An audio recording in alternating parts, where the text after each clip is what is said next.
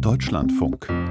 Informationen am Morgen. Auch gestern sind vor der Knesset wieder Zehntausende gegen die Pläne der rechtsreligiösen Regierung Israels Sturm gelaufen. Im Plenum des Parlaments aber nehmen Teile der geplanten Justizreform gerade eine erste Hürde. Sie läuft darauf hinaus, der Regierung maßgeblichen Einfluss auf die Ernennung von Richterinnen und Richtern zu verschaffen. Außerdem soll das Parlament künftig jedes Urteil des obersten Gerichts mit einfacher Mehrheit überstimmen können. Gegner dieser Pläne sehen die Gewaltenteilung im Land in Gefahr, die Unabhängigkeit der Justiz am Ende gar die Demokratie in Israel. In diese innenpolitisch brisante Zeit fiel der Besuch von Bundesjustizminister Marco Buschmann. Für uns war Gudula Geuter aus unserem Hauptstadtstudio mit dabei.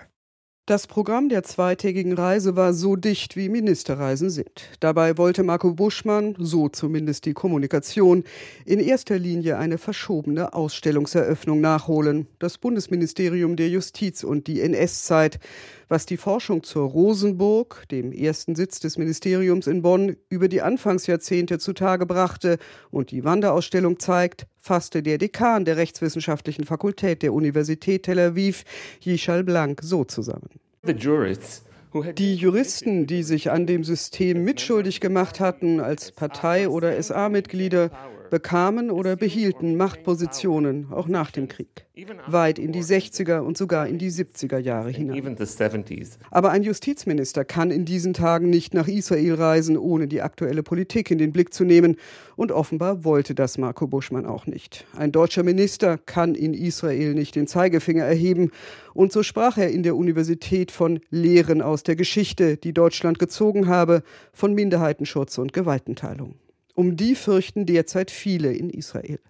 Seit Wochen demonstrieren Zehntausende, so auch in Jerusalem, am ersten Tag der Reise, als ein erster Teil der Reform in der Knesset eine erste Hürde nahm. Mit der Mehrheit der rechtsreligiösen Regierung Netanyahu sollen die Weichen gestellt werden, damit die politische Mehrheit bestimmenden Einfluss auf die Wahl von Richtern bekommt.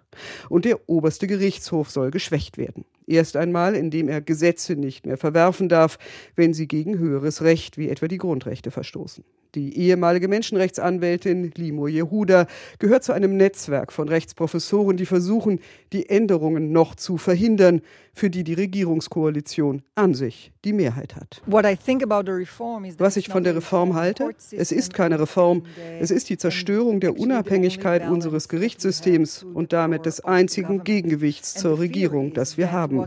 Wir fürchten, dies ist der erste Schritt zu einer Verschlechterung des demokratischen Staats Israel.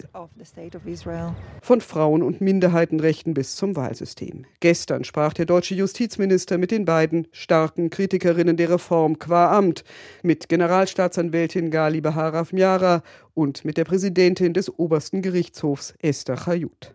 Und mit seinem israelischen Amtskollegen Yarif Levin der solche Pläne seit Jahrzehnten verfolgt.